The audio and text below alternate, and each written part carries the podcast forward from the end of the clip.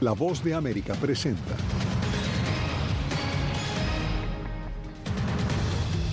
Washington adelanta investigaciones sobre la reciente filtración de documentos altamente clasificados. Los que se van en el bus se van, pero los que se quedan atrás, mayorías criminales. Estados Unidos fortalece su seguridad fronteriza con tecnología. Además, en Florida denuncian una posible criminalización de la asistencia a los migrantes. Y en su primer día de gira por Estados Unidos, el presidente de Colombia, Gustavo Petro, hizo un llamado desde la ONU para abandonar los combustibles fósiles.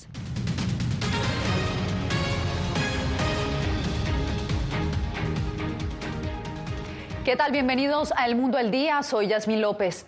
Iniciamos esta semana de información con las investigaciones que se adelantan para esclarecer el más reciente caso de espionaje que expuso en redes sociales múltiples documentos altamente clasificados sobre Estados Unidos y otros países. Jacopo Luzzi, hoy el Pentágono se pronunció. ¿Cuáles son las novedades? Bueno, Jasmine, el Pentágono no pudo confirmar si la filtración fue contenida de manera definitiva y dijo que ya acciones se tomaron para limitar el acceso a las informaciones clasificadas. Además dijo que básicamente en el caso de Jax Teixeira, el chico no ha seguido las reglas sobre el manejo de documentos clasificados. Sin embargo, que un soldado de 21 años pudiera acceder a un tesoro tan grande de información deja aún más preguntas que respuestas.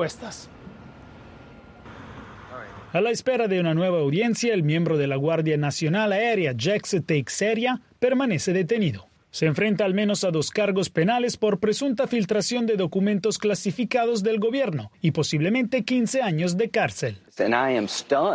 Me sorprende que alguien de ese nivel pueda tener tanto acceso. Entonces, la pregunta es, ¿cómo lo consiguió y por qué lo hizo? Y algunas personas deben ser despedidas por esto. Según expertos, mientras que algunos documentos clasificados se almacenan en programas de acceso especial, la mayor parte es accesible a miles de personas con autorizaciones de seguridad. Y la seguridad puede ser sorprendentemente laxa. Sin embargo, el Pentágono este lunes aseguró que ya se tomaron medidas.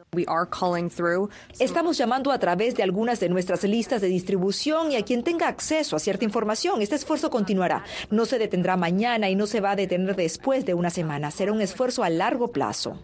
Al mismo tiempo, según el analista Mark Zid, no es la primera vez que fugas de documentos ocurren.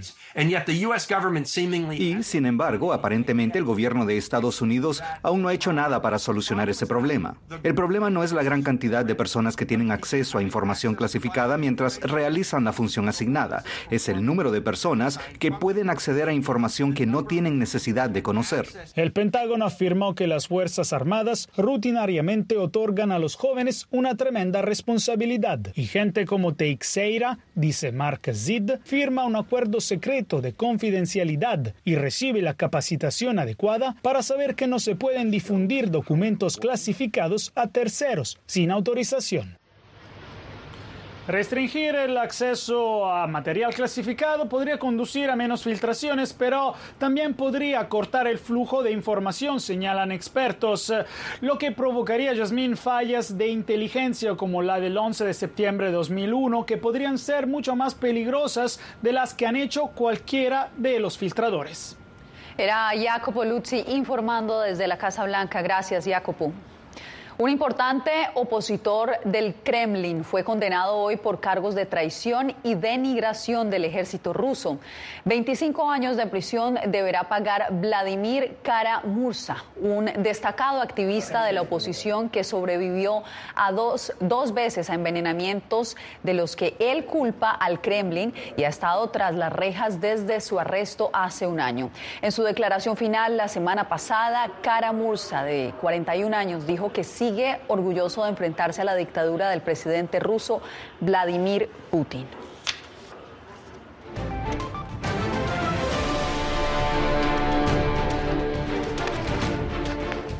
Mientras miles de migrantes siguen llegando diariamente a la frontera norte de México con la intención de cruzar a Estados Unidos, el gobierno estadounidense sigue fortaleciendo la seguridad fronteriza con tecnología, como nos informa Víctor Hugo Castillo.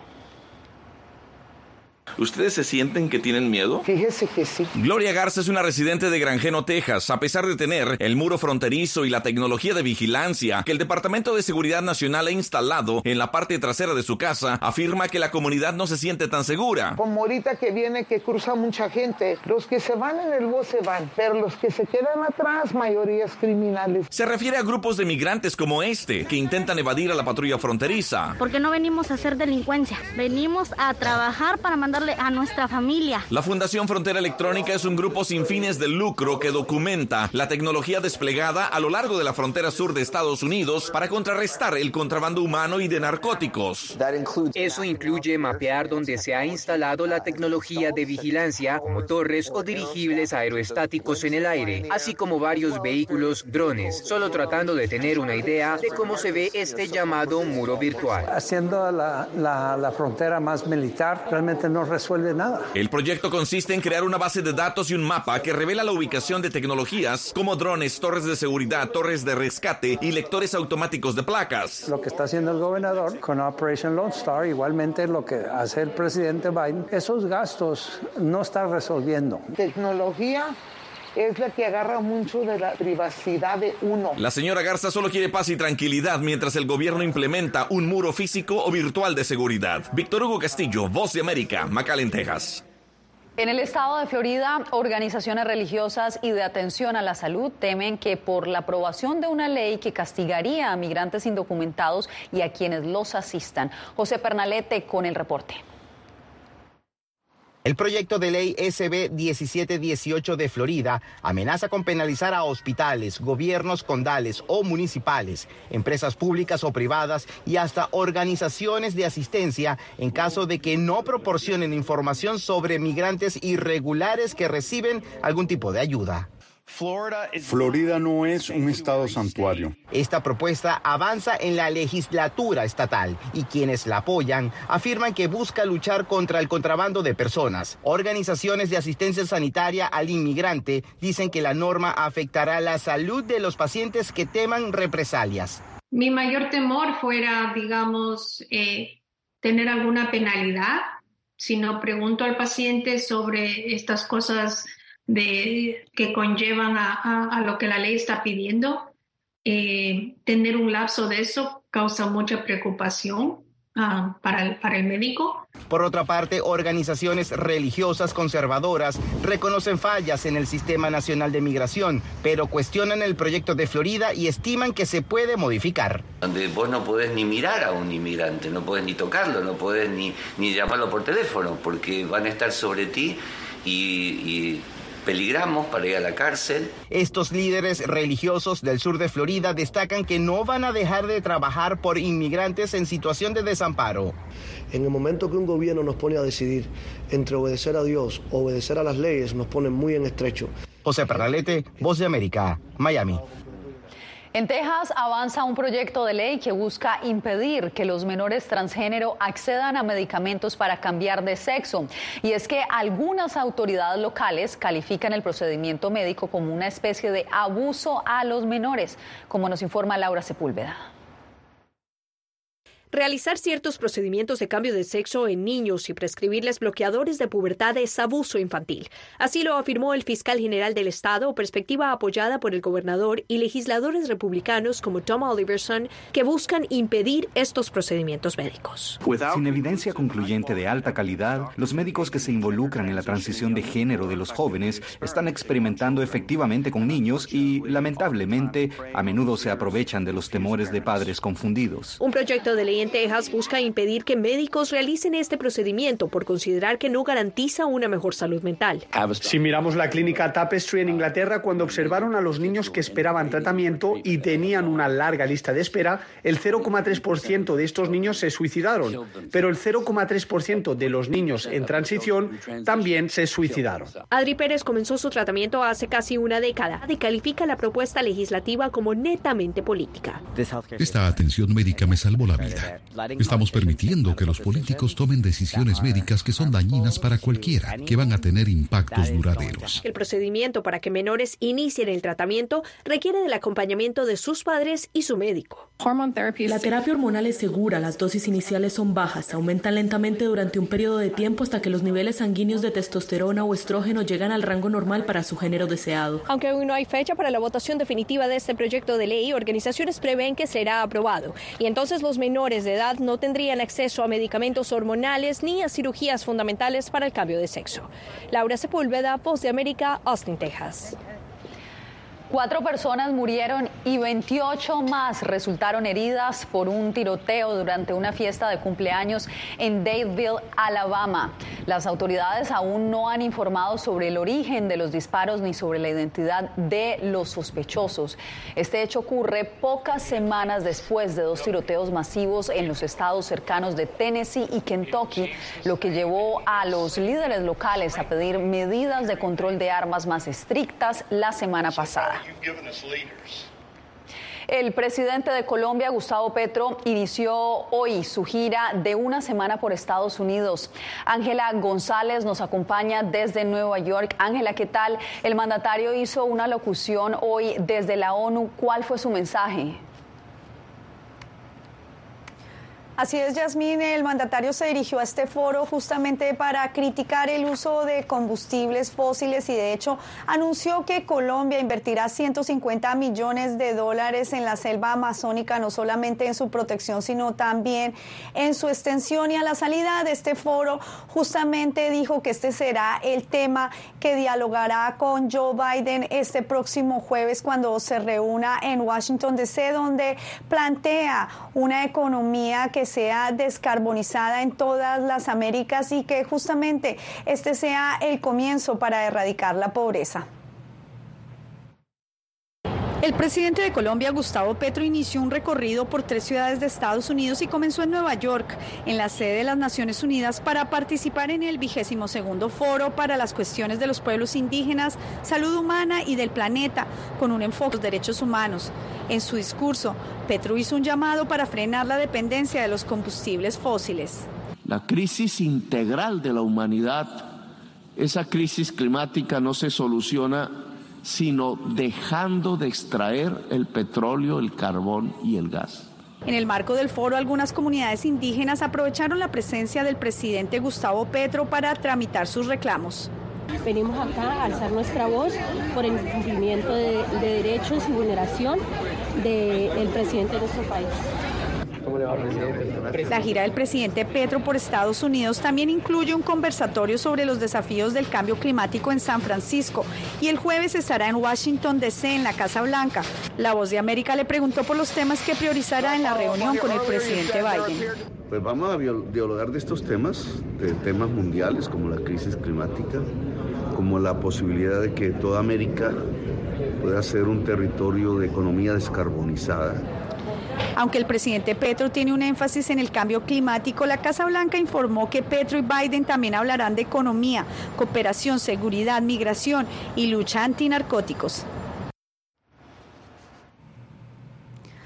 Y también se refirió el presidente Petro a la salida de este foro a que Nicolás Maduro y su gobierno sean reintegrados a la Organización de los Estados Americanos y también que se conviertan en aliados de la paz y es que justamente él será el anfitrión de esta conferencia internacional entre la oposición venezolana y el gobierno de Maduro que se realizará en Bogotá el próximo 25 de abril. Yasmín.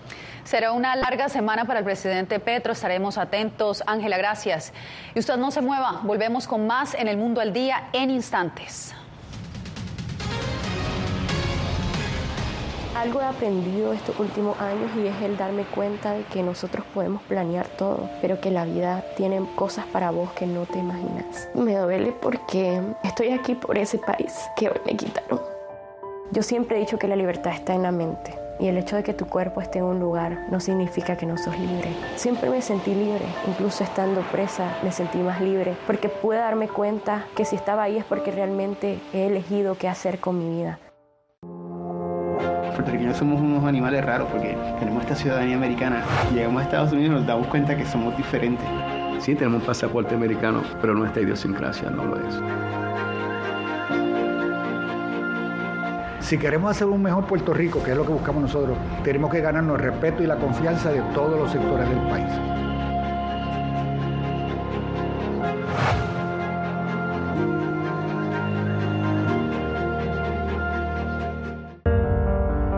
En tiempos de cambios, cuando el mundo parece incierto y lo que escuchamos no refleja lo que vemos,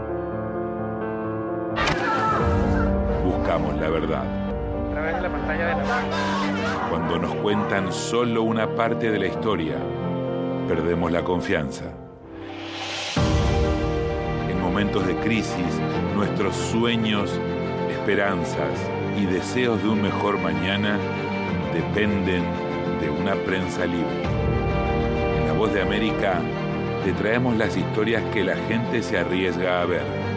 Conectamos el mundo lo unimos con la verdad.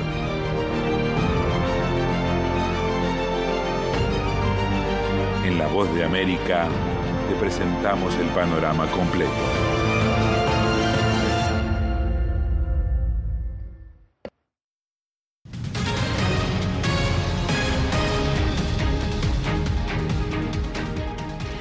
Colombia busca registrar más nacimientos y defunciones. Según revela un reciente estudio, un alto porcentaje de muertes y nacimientos en el planeta no aparecen en el registro civil. Jair Díaz nos reporta que en Colombia adelanta un programa para corregir esta falencia.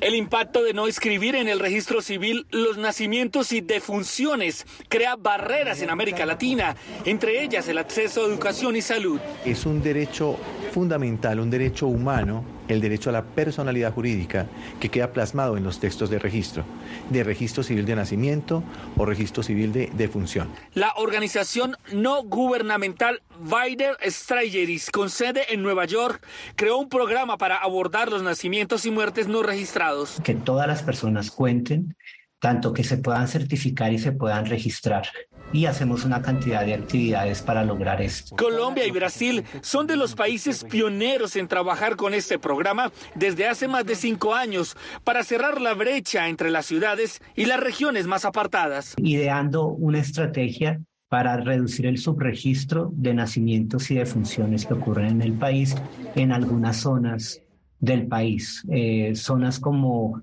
eh, con comunidades indígenas y comunidades de pertenencia étnica Hacemos campañas de registradores itinerantes que se desplazan hasta esos lugares y preparan los registros en situaciones completamente excepcionales. Según el programa de registro civil y estadísticas vitales, a más de 450 millones de mujeres y niñas en el mundo se le han violado sus derechos por no tener un registro civil de nacimiento. Jair Díaz, Voz de América, Bogotá. Nicaragüenses en Costa Rica, Canadá, España y Estados Unidos se movilizaron desde este domingo para demandar justicia por más de 300 nicaragüenses opositores. Donaldo Hernández con los pormenores.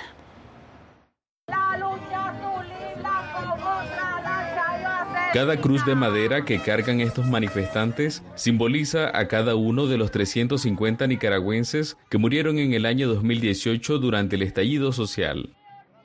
Familiares y amigos de las víctimas no pudieron rendir tributo a sus muertos en Nicaragua, razón por la que la diáspora se autoconvocó en Estados Unidos, Costa Rica, España y Canadá para honrar su memoria y demandar justicia. Seguimos esperando justicia porque no ha habido justicia. Siguen, esos crímenes siguen impunidad. Eh, todos eran inocentes, eran estudiantes, estaban desarmados. Según la Comisión Interamericana de Derechos Humanos y el Consejo de Derechos Humanos de Naciones Unidas, el gobierno de Daniel Ortega cometió crímenes de lesa humanidad durante el conflicto sociopolítico.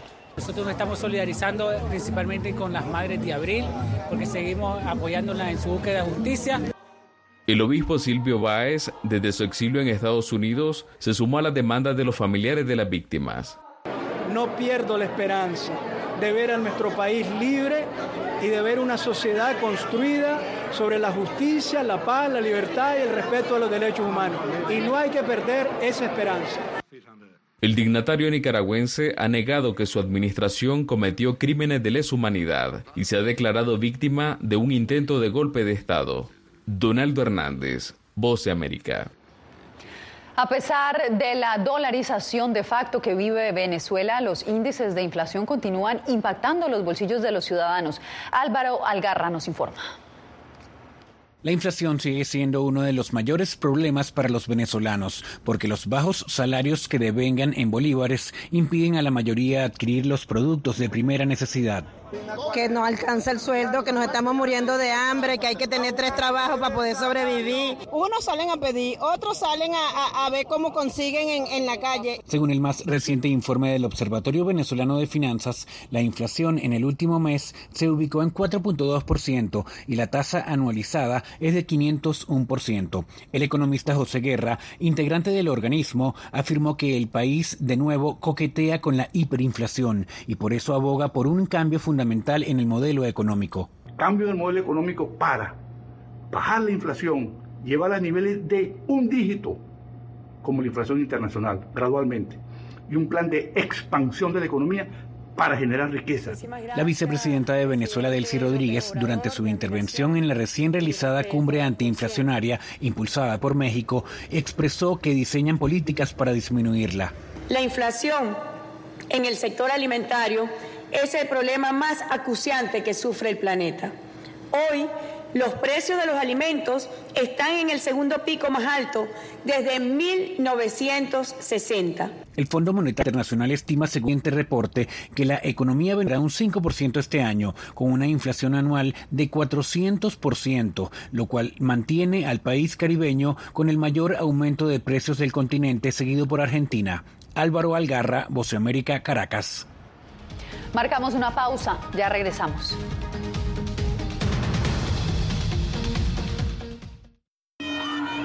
Nunca pensé pasar dos años y siete meses en la prisión por nada más pensar diferente a las autoridades de Nicaragua. Una vez que bajamos del avión, acá en Estados Unidos, en Washington, nos damos cuenta que estamos libres porque no sabíamos si también veníamos a una cárcel, no sabíamos nada. El cuerpo como que siente el aire puro, la diferencia a estar en una prisión, ¿verdad?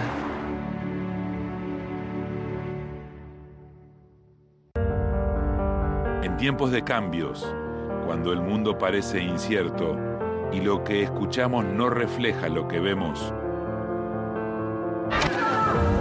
buscamos la verdad. A través de la pantalla de la... Cuando nos cuentan solo una parte de la historia, perdemos la confianza momentos de crisis, nuestros sueños, esperanzas y deseos de un mejor mañana dependen de una prensa libre. En La Voz de América te traemos las historias que la gente se arriesga a ver. Conectamos el mundo y lo unimos con la verdad.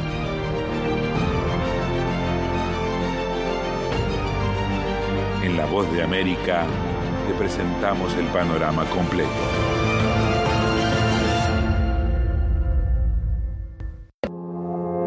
puertorriqueños somos unos animales raros porque tenemos esta ciudadanía americana llegamos a Estados Unidos y nos damos cuenta que somos diferentes. Sí, tenemos un pasaporte americano, pero nuestra idiosincrasia no lo es. Si queremos hacer un mejor Puerto Rico, que es lo que buscamos nosotros, tenemos que ganarnos el respeto y la confianza de todos los sectores del país.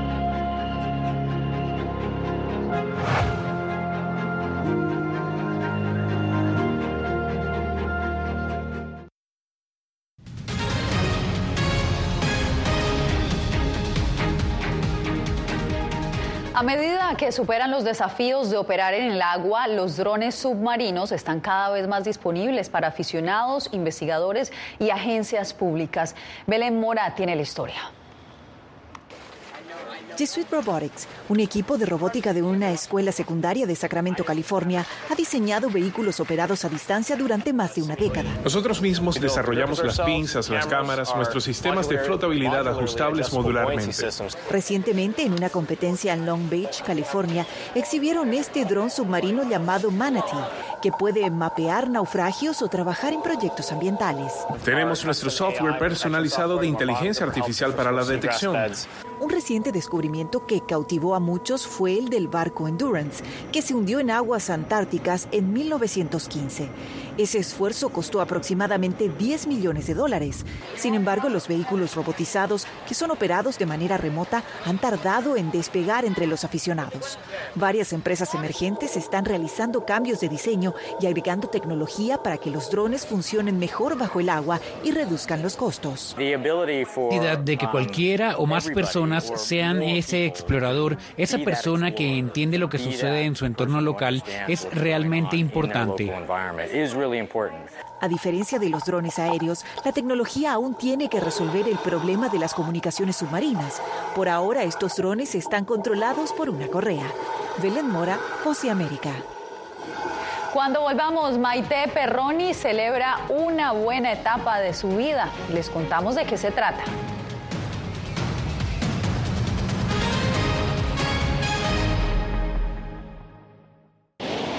Algo he aprendido estos últimos años y es el darme cuenta de que nosotros podemos planear todo, pero que la vida tiene cosas para vos que no te imaginas. Me duele porque estoy aquí por ese país que hoy me quitaron.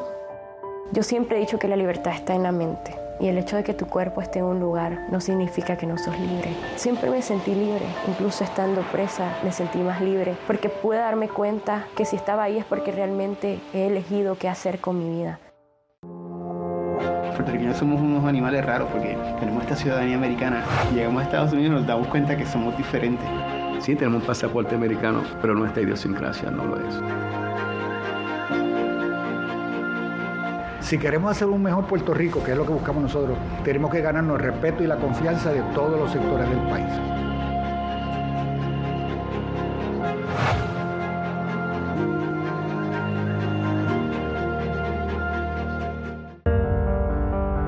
Tiempos de cambios, cuando el mundo parece incierto y lo que escuchamos no refleja lo que vemos, buscamos la verdad. Cuando nos cuentan solo una parte de la historia, perdemos la confianza. En momentos de crisis, nuestros sueños, esperanzas y deseos de un mejor mañana dependen de una prensa libre. En La Voz de América te traemos las historias que la gente se arriesga a ver. Conectamos el mundo y lo unimos con la verdad.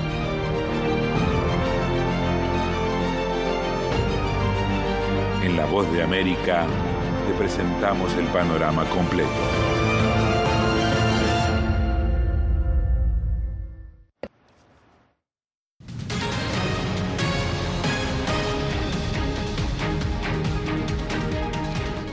La actriz mexicana Maite Perroni, el 2023 se perfila como un año espectacular. Éxito profesional, la maternidad y una gira global de RBD le dan a la actriz un buen panorama. Ella le contó un poco de sus planes a nuestra reportera Verónica Villafañe. La carrera de la actriz Maite Perroni sigue en ascenso. Tríada, su más reciente serie en la que interpreta trillizas, se convirtió en un éxito mundial en Netflix. El thriller debutó en el primer puesto y se mantuvo en el top 10 global de la plataforma durante cuatro semanas. Nos sentimos súper orgullosos que un contenido mexicano, latino, pueda viajar por el mundo y llegar a tantos países y tener esta aceptación. Es un proyecto que tiene todos los elementos, la trama, la producción, los efectos especiales, un gran equipo de producción, un elenco. También fue productora de la serie. Es muy importante el poder seguir creciendo. La producción es una de mis metas y, a largo plazo me encantaría también poder generar ese contenido para dar oportunidad a otros actores, para poder contar otro tipo de historias. Aunque tiene muchos proyectos en puerta, el próximo rol que le hace más ilusión es ser mamá por primera vez. Espera una niña en mayo. Vienen unos meses de pausa donde vendrá esta etapa hermosa y la más importante de mi vida, que llegará mi bebé. Entonces estaré enfocada en eso los próximos meses y de ahí prepararme para la gira, pero que ya en agosto empieza la gira con Rebelde, que es el reencuentro después de 15 años de no estar juntos en un escenario. Esa gira que la llevará por Estados Unidos, Colombia, Brasil y México la mantendrá ocupada hasta diciembre. El día de hoy sigo teniendo muchos sueños y muchas ganas de seguir cumpliendo otras metas y otros objetivos, pero creo que me puedo sentir afortunada y puedo detenerme un poco a voltear atrás y decir, ha valido la pena el esfuerzo, el trabajo, la búsqueda, el rechazo, la dedicación y las oportunidades que se me han dado para mí. Verónica Villafaña, Voz de América, Los Ángeles. Bueno, pues muchos éxitos para Maite. Soy Yasmín López. Gracias por acompañarme aquí en El Mundo al Día. Los espero mañana.